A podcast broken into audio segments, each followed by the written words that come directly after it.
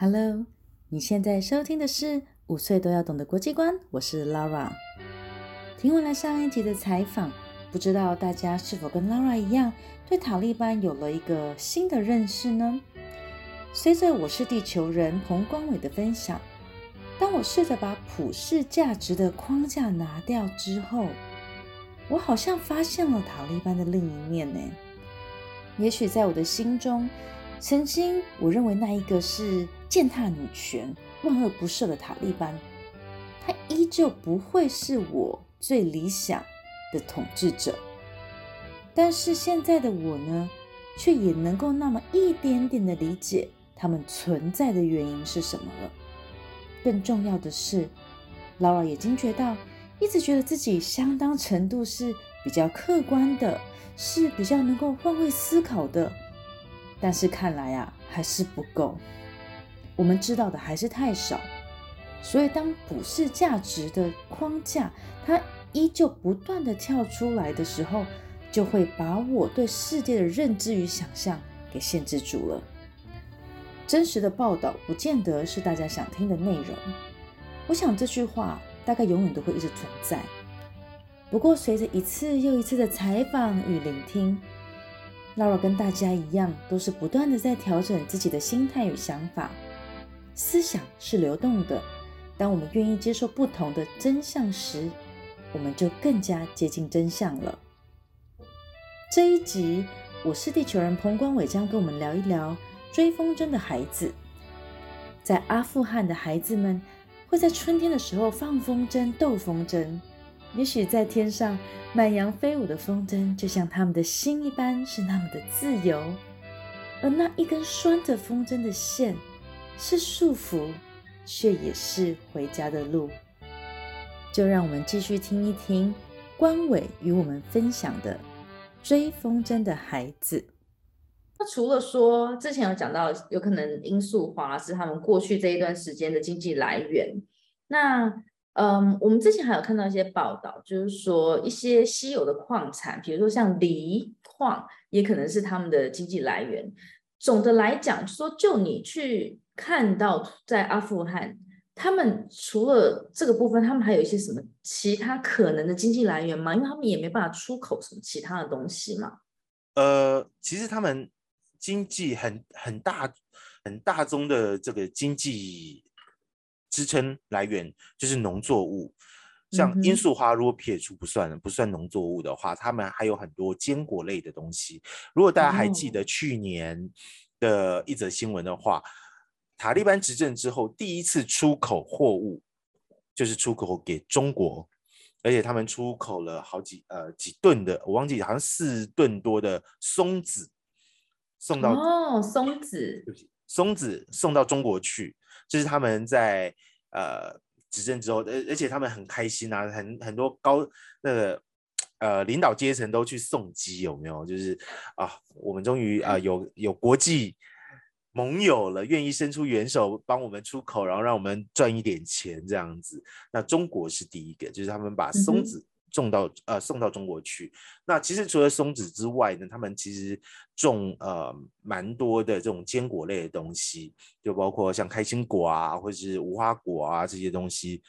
在他们国内自己也是也是吃的，也是蛮大众。我们在呃他们的传统市场里面看到非常多的坚果类的东西哦。那我相信他们其实还是有跟周边国家的有一些呃。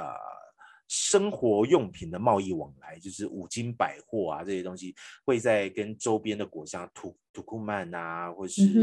呃，或是伊朗啊，伊朗那边赫拉特那边，他们的呃边境贸易还是非常频繁的。那您刚刚说的锂矿这件事情，我呃有一说，阿富汗它其实矿藏啊是非常丰富的，但是在过去这这几十年期间，它开采的状况其实是不如预期的。是很有有很丰富的矿藏，但是却没有被大量的开发。所以我在阿富汗的时候有听到这样的一个说法，是说中国跟他们已经签约了，呃，要开采他们的锂矿。锂矿这件事情是呃，接下来可能全世界都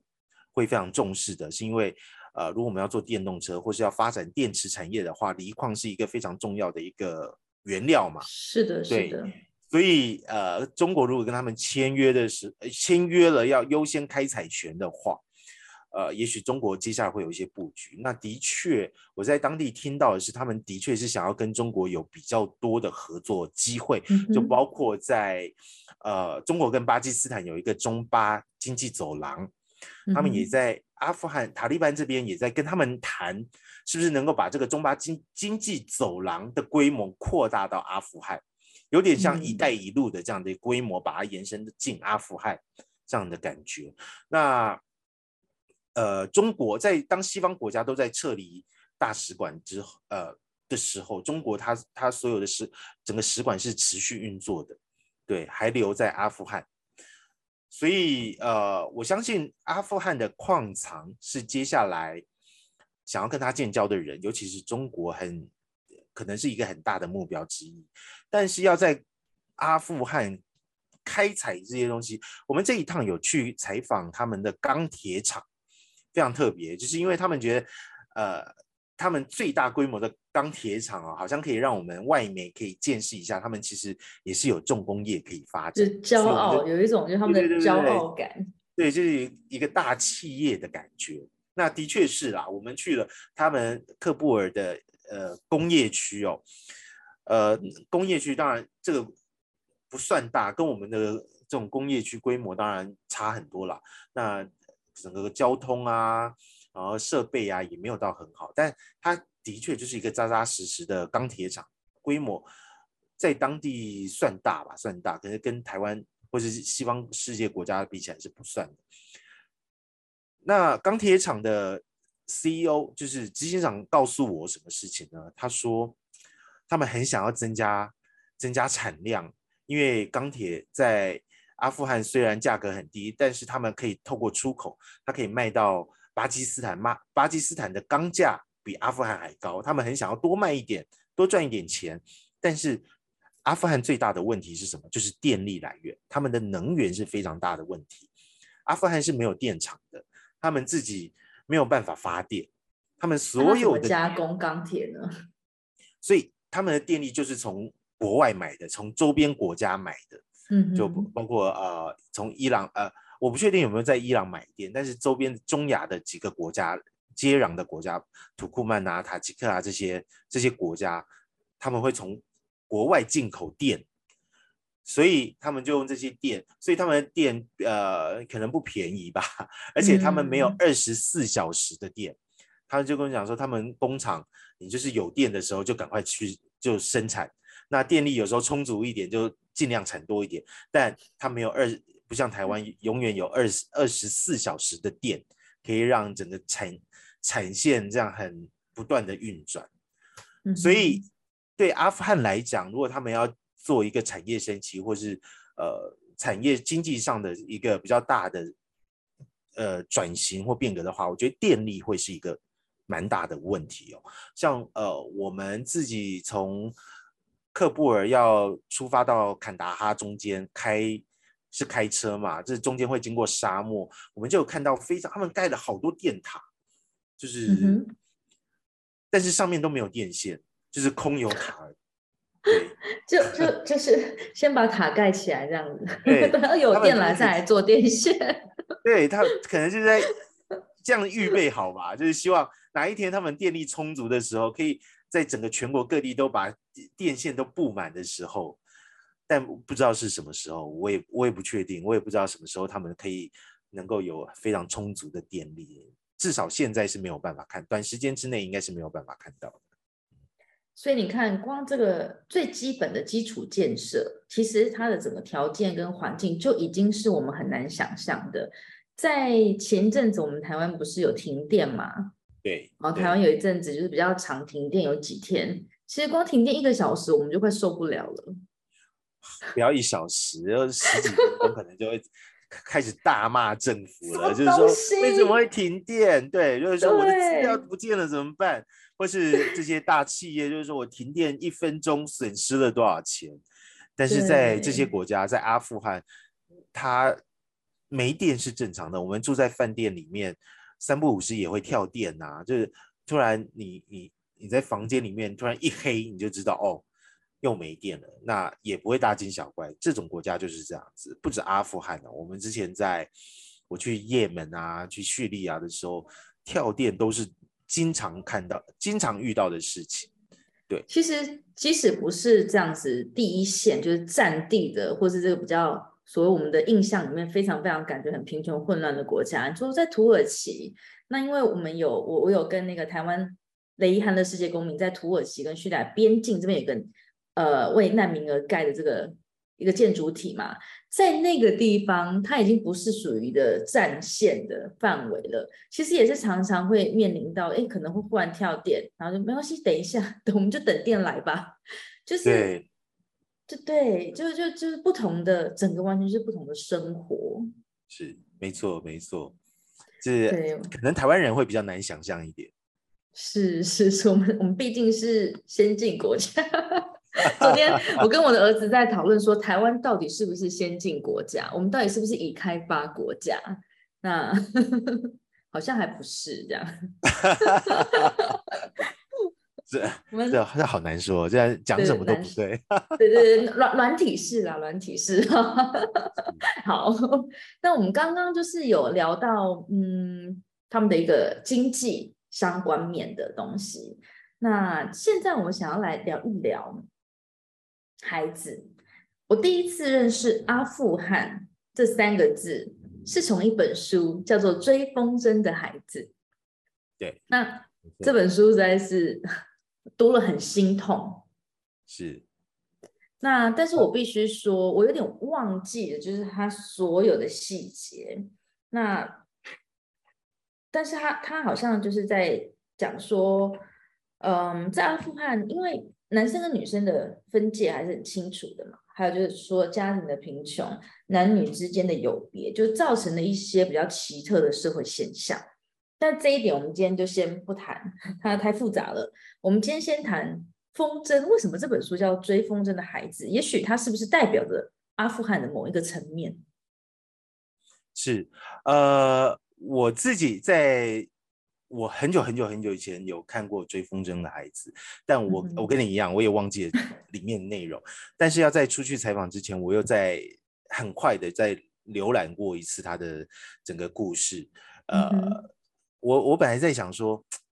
这个故事里面到底不知道是不是真的？这个里面在讲呃。里面呃，主人主人公小时候跟他的好伙伴就是在斗风筝这件事情，是，然后从斗风筝里面就是去看到整个社会他们的整个阶级的差异，然后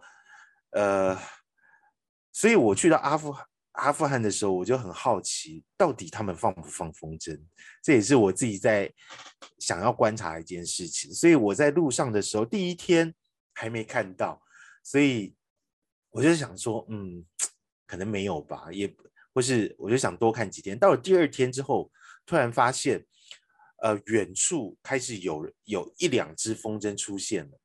然后我就看，我就很好奇的问我的翻译，他是说：“哎，你们放风筝吗？你们平常会放风筝吗？”他说：“会在春天的时候。”我就想啊，原来如此，因为我去的时候是在三月初嘛，那时候只是。冬天刚刚结束，要准备，他们就是冬春交界的那个时候，要准备正式进入春天之前，所以那时候还没有这么多人在放风筝。但是我的翻译说，只要到了春天之后，天气变好之后，他们就会有呃一个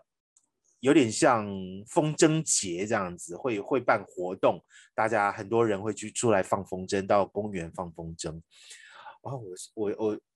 才知道原来放风筝的孩子的确里面就是他的场景在阿富汗是是会发生的，所以是真实的。对，所以在我们采访的第我忘记第几天了，我们有一有一天就是到喀布尔，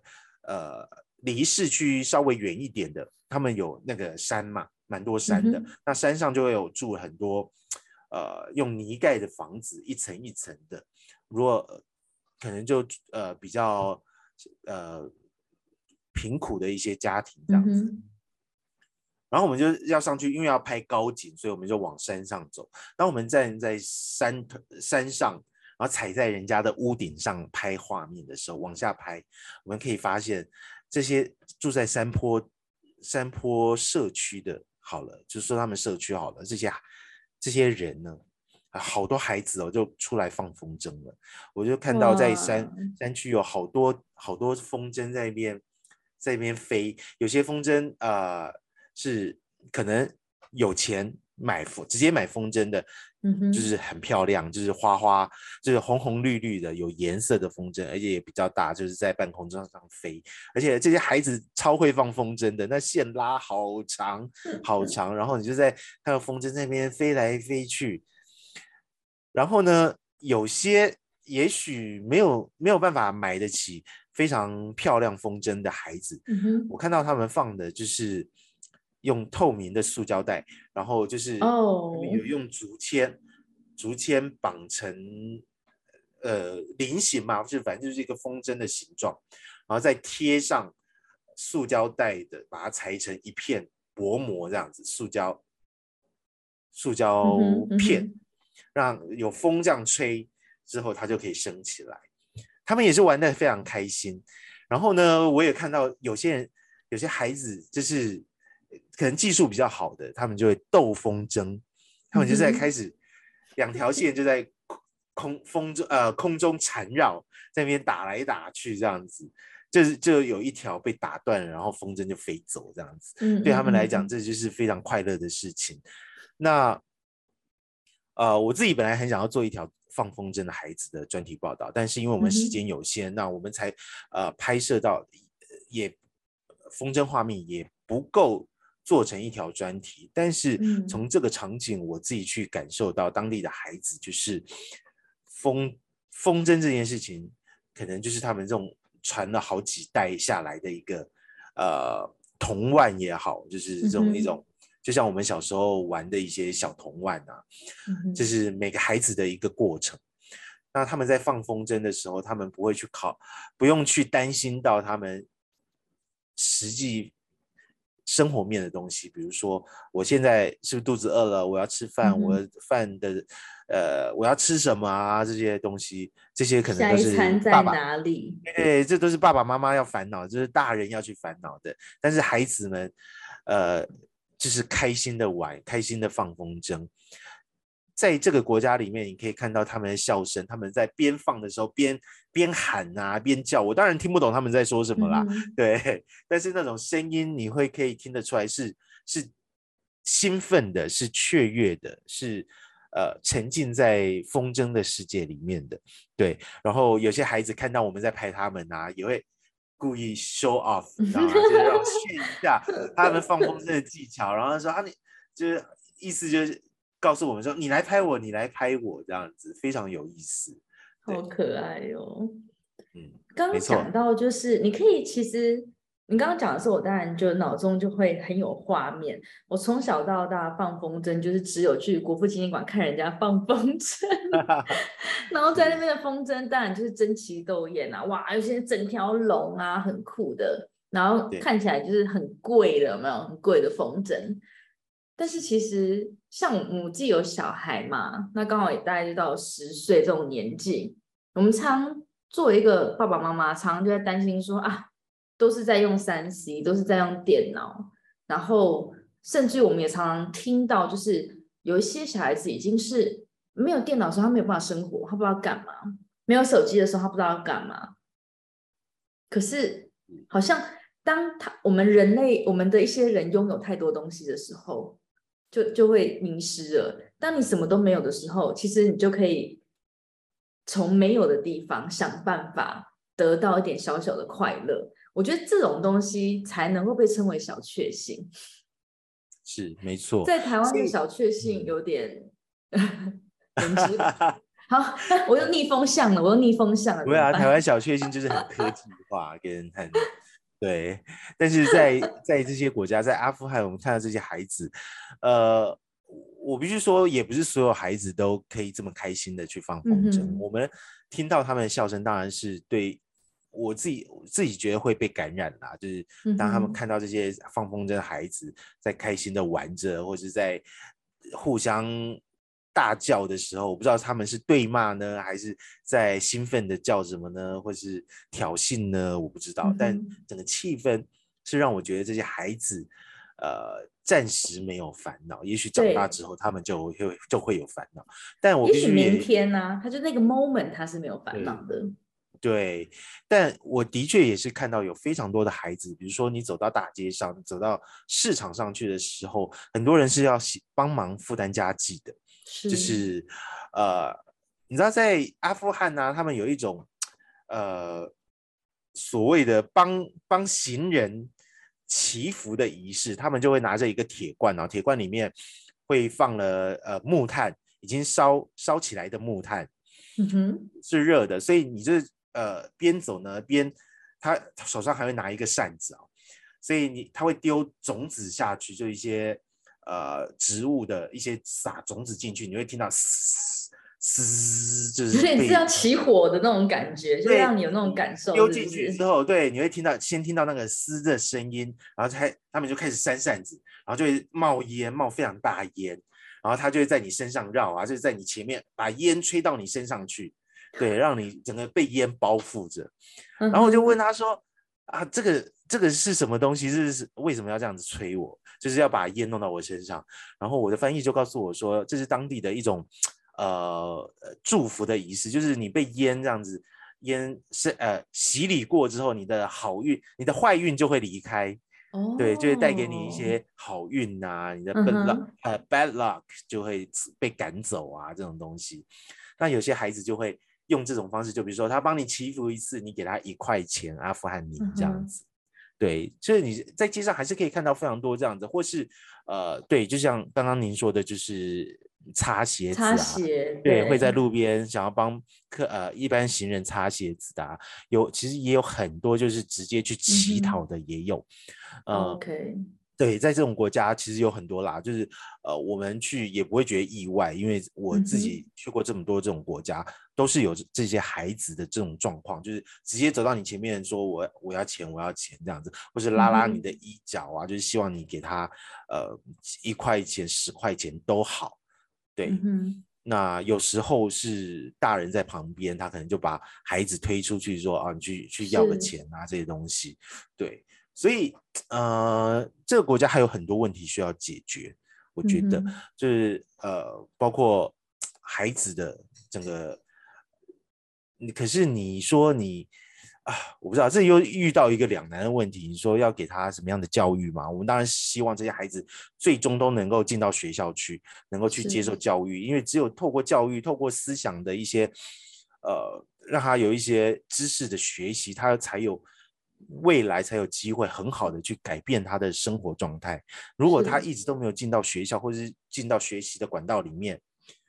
他可能这辈子就这样子，就一直在街头上。他长大一点可以工作之后，就进到餐厅去工作，或者去进到农田里去工作，或者去去帮人家打杂啊什么之类的。然后到他的下一代又继续是这样子的话，会让人觉得很舍不得。但是，作为一个记者，我去看观察到这种现象，我自己也很无力，我没办法，我我我我没有，我不能，我没有办法，没有能力去盖一个学校去给这些孩子念。嗯我也没办法哦，我捐很多钱，我去让孩子有有书念，呃我嗯后顾没有后顾之忧，我我一个人没有办法做到这件事情，所以这就是为什么我们的报道会希望大家可以看到现在这个国家的这种现况是怎么样子。如果你有感觉，或是你有能力，你愿意协助他们，一定会有管道的，一定会有人愿意提供把你的协助带进去给这个国家的人民。对是是。我我对于小朋友乞讨这件事情，就是亲身的经历比较嗯深刻的是在俄罗斯的圣彼得堡。那嗯，在我们以前可能十几年前去圣彼得堡的时候，会有很多的所谓的吉普赛人。那吉普赛人呢，他们的特色就是都不知道老公在哪里，男生都不存在这样子，都 不知道是隐形还是怎么样。然后你就会看到有非常多的妇女，那当然就是脏脏的嘛，哈，然后手上抱着 baby，然后身边有非常多的小孩。那当然就是小孩就是先先打头阵嘛，可能就大概会打头阵，大概就七八岁的那种，他们第一个先的，然后再就是弟弟妹妹，可能四五岁就过来了。那如果你是给的话，妈妈就会出现的这样子。那嗯，我第一次的时候我没有给，但你当一给之后，你发现一堆就过来了。那后来你发现，哎，你没有办法负荷这么多，你想离开的时候，就就就走不了了。那有一次呢，就我们同行的同学就是有被攻击，啊，有被喷口水，有被吐口水，有被那个妈妈吐 口水这样子，而且那个时候没有口鼻这样，要不然就是很担心这样。嗯，但是他确实就给了我们的心理有点阴影了嘛，就是说，哎，是他是一个非常 aggressive 的方式去做乞讨，然后变到最后我们就不敢给，不敢给。但是其实你你在在事后你再去思考，就是说，他也许每个每个人的生活，他们都是有一些，他可能知道说这种方式，也许他才能够得到，或者是要用什么方式这样子。那这是我对乞讨这件事情，我我真的不知道他的解决的方法在哪里。如果说一个家庭他没有在某一代真的是透过教育去做改变的话，这家庭的宿命其实因为你的想法就不变嘛，你就说一直延续你的上一代他的做法、他的行为跟他的选择，所以你下一代就这样做，再下一代也是这样做，所以我们才会觉得说，哎，教育可能真的是翻转人生的。唯一的，除除除除什么中忽然间中乐透之外，但是教育就是翻转人生唯一的唯一的方式吧。没错，所以嗯，但我觉得阿富汗的确还需要一些时间，就包括整个塔利班的统治的他们的政策，他们让孩子接受的教育的方式。嗯哼。可以会怎么进行？这都是其实都我们都还是无没有办法百分之百确定的。那呃，整个西方世界所谓的民主国家也还在观察当中的。那让他们去上学，那他们学什么呢？是学宗教、学律法，还是学我们认为的这些科普知识，或是科学知识，或是我们民主国家在学的这些知识体系都不知道。所以，嗯。好难呢，我觉得这这是一个非常难的一个困境，跟一个呃需要更多人愿意进进来协助，或者思想出方式来解决的事情。这可能，啊，好，这可能不是我们的能力范围，这需要整个整个全世界一起来进入来协助的，对啊，对啊，我们可能光自己的教育的方式，我们可能都吵不完的。对，真的 那在考量到别的国家的教育的时候，但是就像你讲的啊，你把资讯带出来，就是因为我们有关心，我们开始在乎到这样子的议题了，我们开始知道说，哎，有些人也许他们需要更多的帮忙，对我们来说可能是一个微不足道的一个小钱，或者一个小的，无论是转发讯息也好，或者是说去捐赠，或者是用各式各样的管道去做协助，也许我们的举手之劳是可以改变。一个人的一生呢？嗯哼，对，我觉得是有机会的啦。就是你可以改变一个人或是一个一小个群体，你可能没有办法去改变整个国家，但如果你愿意做出行动的话，我相信至少一个人、两个人应该还有机会的。我我一直是这么认为的。对啊。在你整个采访的过程哦，因为我知道你去过很多地方，我们先就针对这个阿富汗这一次的这趟旅程，你们去多久呢？我们去将近两个礼拜左右，两个礼拜的时间。对，嗯，有没有什么哪一件事情是你觉得你最最最难过的？最难过的，嗯哼，还有最最最欣慰，或是开心，或是 surprise 的。呃，如果要说最难过的事情，我会觉得是我在赫拉特的时候去采访了一个麦盛村。这个其实在我上礼拜的首播报道里面有也也已经有报道出来，就是他们当地的老百姓是已经穷到。呃，实在没有办法，他去卖肾，因为当地有一个医院，就是贴广告嘛，就是说你你愿意来，他们不能说是买卖，他是说你我们你的肾可以，你只要愿意捐出来的话，你可能会有二十万的阿富汗，你可能会有钱，会有一笔很大笔的钱这样子，呃，所以卖肾这件事情对我。对我来讲是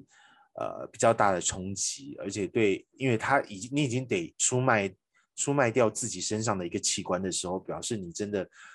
走投无路了。如果你还有方式的话，你他们可能有些人是上街乞讨，也是一种方式。你你不管去打零工、打杂工或者什么东西，也是一种方式，不需要到出卖自己的器官。但他们卖掉器官之后，他们很多人是没有办法，呃，有长时间的去持续生活下去的。卖掉器官之后，他们的钱很快又用完了。那他们一个人只能只能卖一次肾嘛？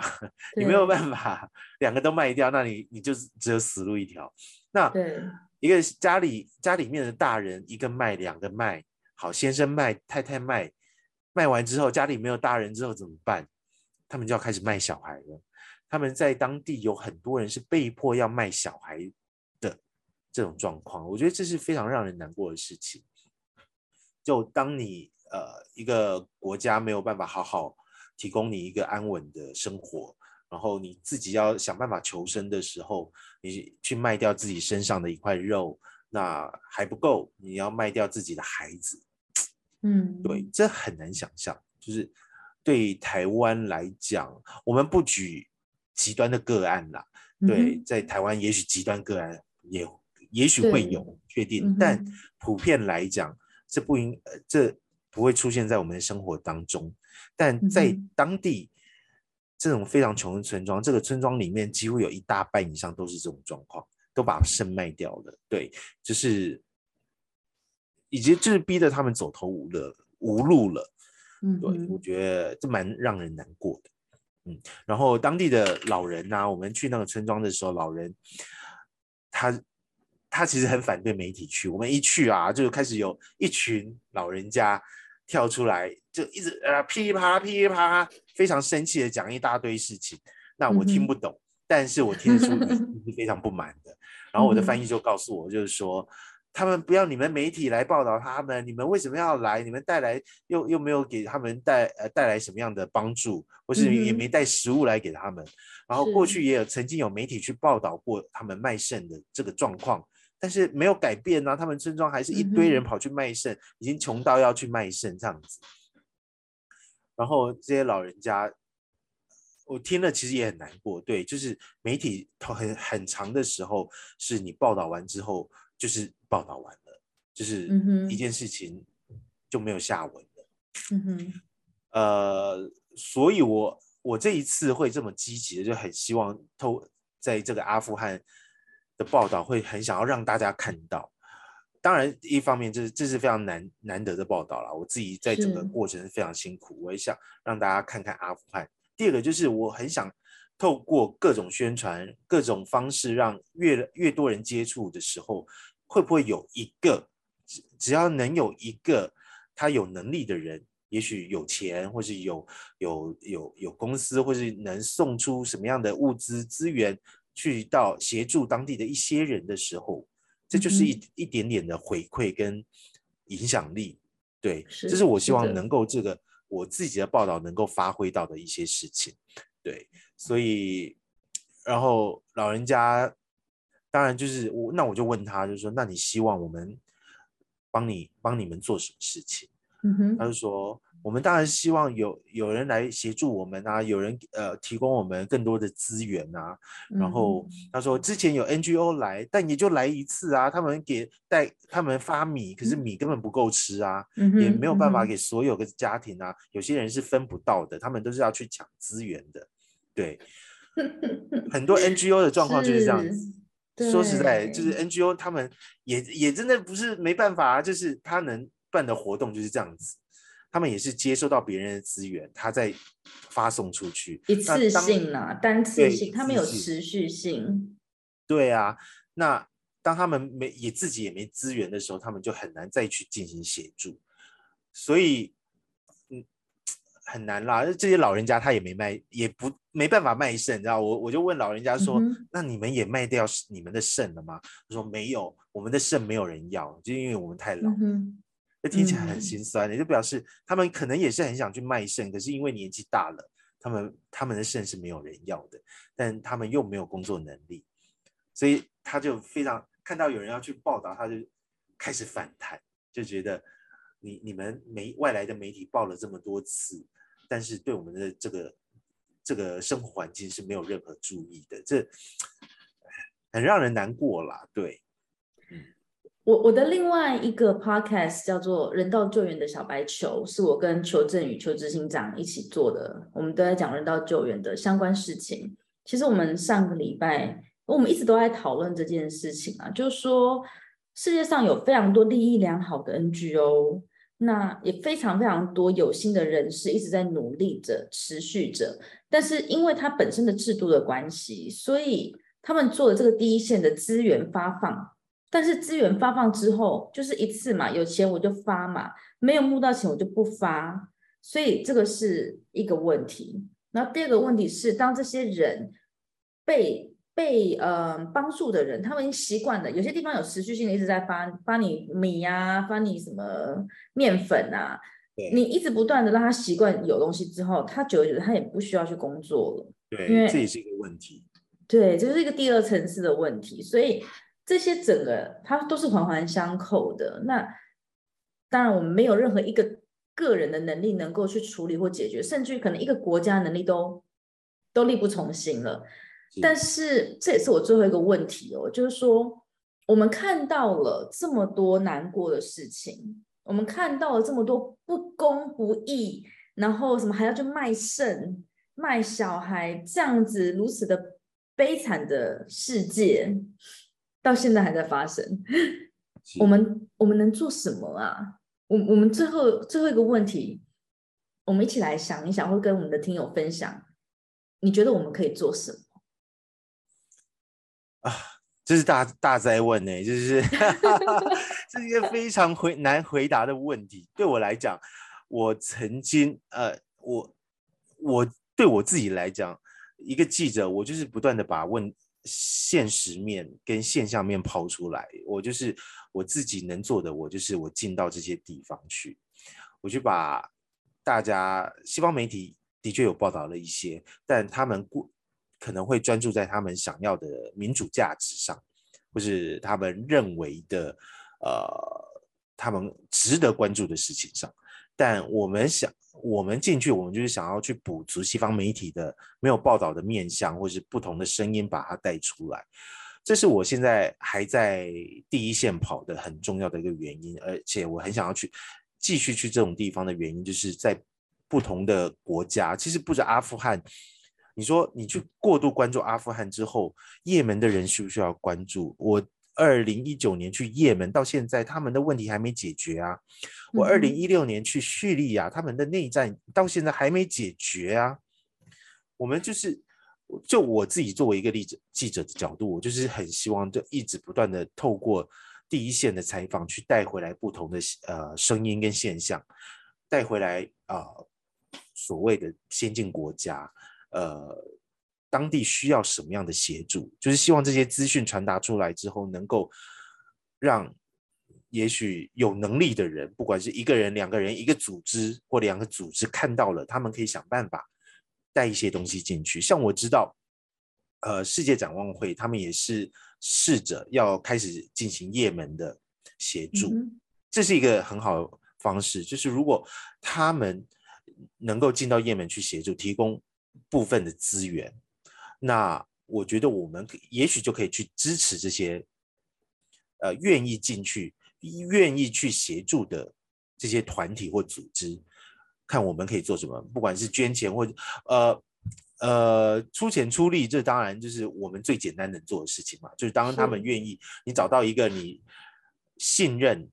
你认为呃。可以可以相信，而且能够办做好这些事情的组织，你愿意去支持他们的时候，这我觉得我相信这也是一个个人能力的展现。对，这都是有很多种方式。那当然有有更像我自己，我曾经想过，也门那一趟我去采访了他们的咖啡，也门咖啡是非常有名的。那呃，摩卡咖啡的起源地就在也门，中中是。对，你知道为什么叫摩卡咖啡吗？因为也门有一个港叫摩卡港，那然后在大概十五、十六世纪的时候，咖啡从非洲传传到也门，然后开始大量种植在也门。那也门种植的咖啡，呃，有非常好的风味，然后有非常多层次的这个这个风味，从摩卡港出口到欧洲去，所以当时的他们就把这个咖啡称为摩卡咖啡。原来如此。对，那大。跟现在摩卡咖啡是不一样的。现在摩卡咖啡肯定是有加巧克力酱啊什么之类的，对对对，对对对，是已经变了完全不一样的风味。那最原始、最原始的，就是也门的摩卡咖啡嘛。那摩卡咖啡，也门现在还在种咖啡，但是他们因为内战的关系，他们出口管道可能受限，他们愿意从也门出口咖啡的人可能变变少。我曾经想，呃，前阵子曾经很想要，很想要。也许跟呃想过跟也门的咖啡农合作进，想要进他们的咖啡来台湾试试看，呃咖啡的台湾的咖啡市场，但我我自己的能力是真的有限。当我去呃问他们的咖啡，他们价卖个咖啡卖价我还可以，但是运费光我想要进一个 sample，大概我跟他说我要十公斤的咖啡，那十公斤的咖啡我可能我只要几千块就可以买得到。他们当地的咖啡就生豆，我想要进生豆进来，然后去测试这样。但是我在问运费的时候，就要可能要五六万的运费了啊！这个就让我当这个运输成本比咖啡这个产品还要贵上好几倍之后，我我这个计划就被迫中断，就是因为我自己想要个人来尝试这件事情。嗯哼。但是我如果有一个企业愿意去做的话，我很希望有有一个企业，或是有一个咖啡的进口商，他可以去认识也门的咖啡，然后愿意去协助当地的咖啡农，然后进口他们咖啡，带一点经济进去，也许可以改善他们的整个经济生活状况，不是不是全面的，但是可以至少可以帮助少部分的人。嗯，我觉得这每个人就是。可以从这些故事里面去找到一些自己可以做的部分，对，是的。那所以我接下来能做的，我大概就是继续去认识，可以有未来有机会，呃，可以做到夜门咖啡的人。那我能还能做的就是，如果我继续在这个职位上，我也许就是去去到不同的国家，去到不同的第一第一线，带回来不一样的故事，让大家知道哪些地方还有需要帮助的人。就这样子，对啊。我们赶快征招，有没有咖啡贸易商？赶快，赶快。我真的很想做这件事情，对。对，就是就是公平公平交易嘛，公平贸易。那这它真的是蛮不好做的，但是一定是有人做。那么这么多年来，一定有人在耕耘。我相信你一定可以找到的。而且，嗯。我我确实觉得，就是说资讯的传播以各种形式，就从你当记者，然后你透过电视台这样子一个很专业的方式，把把里面那边在地真正第一手的资讯带出来。那透过这个电视台的播放，或者是 YouTube，然后甚至于你们现在开始有办一些活动，然后包含你也愿意接受我的采访，我觉得真的是。我们就是一直不断的放线出去，你真的不知道哪一天刚好就捞到了哪一个网这样子。对，没错。像我之前也是采访，就是刚刚一直在讲到，就是在做叙利亚的难民的人道救援的这位呃邱执行长嘛。对我也是因为采访他，我就是在一个报道里面，在一个社团，然后看到他的报道，然后我就觉得这个人太了不起了，所以我就采访他，然后我也没有想到他会回我。就采访了之后，没有想到我就被收编了这样子，所以我就开始做。那也许我做的东西，它就是跟我本身有关，我可能协助做一些呃这个 Facebook 的一些撰文啊，然后协助做一些商品的销售，这些都是我能力可及的范围。那因为我付出了我自己的这个部分，那相对的，我们会越来越多的人去加入，其实那个人的力量是会出来的，他就再也不是一个人了。我相信你之后也不会是一个人，我相信。你也会从只是很很单纯的去传达讯息，甚至于可以去做一些连线，或者是做一些牵线。然后，就像你讲的，我们没有办法改变全部的人，可是至少有一些人，那么一小些的人，那这个同心圆就会越扩越大。是的，没错，没错，就是积少成多吧，就是老话还是这样子，对啊，积沙成塔。哎，我们好老派哦。没错。可是确实就是啊，真的非常的谢谢呢，今天光伟接受我的采访，然后我觉得真的很了不起，就是就是你也完全就是豁出去，不管生命安全。那你有没有被阻被家人阻止过，说不准去？都是回来之后，他们才会说，因为我因为我要到这种地方采访，我都是先先不会讲的，就是我是等回来之后，他们他们才会知道我去了这些地方这样。哦，就是就出 差这样子，最近网络不会很通。对对对对对，或是就比如说我要去阿富汗，我会说哦，我要去杜拜。因为我是在杜拜转机，是没错啊，我也没有说谎，也没有骗人这样子，哇，对，只是他不知道我是到 杜拜之后要转到另外一个国家这样子。太棒了，太棒了。最后我想要用一个，我觉得我可以做什么，就是说，刚刚你是作为一个记者，然后你把第一线的资料带出来给大家，然后把它传播。那我觉得我作为一个嗯，在教育。叫尝试着，不要说自己教育界有点不好意思这样子，就是尝试着在努力的散播这些嗯各式各样的讯息，然后给我们的无论是大人或者小孩，就给我们的学生们，这个也是我努力的在在做的事情，就是希望说世界上的。事情，大家每天被资讯淹没了，那就让我们每个人各司其职。我去把国外的不同的东西声音带回来，传递给大家。然后你是第一线，你甚至于是第一线再过来，然后传达给大家。那身为一个妈妈，我自己也是一个妈妈，我觉得我在能做的就是让我的孩子看多看多看这个世界，真的。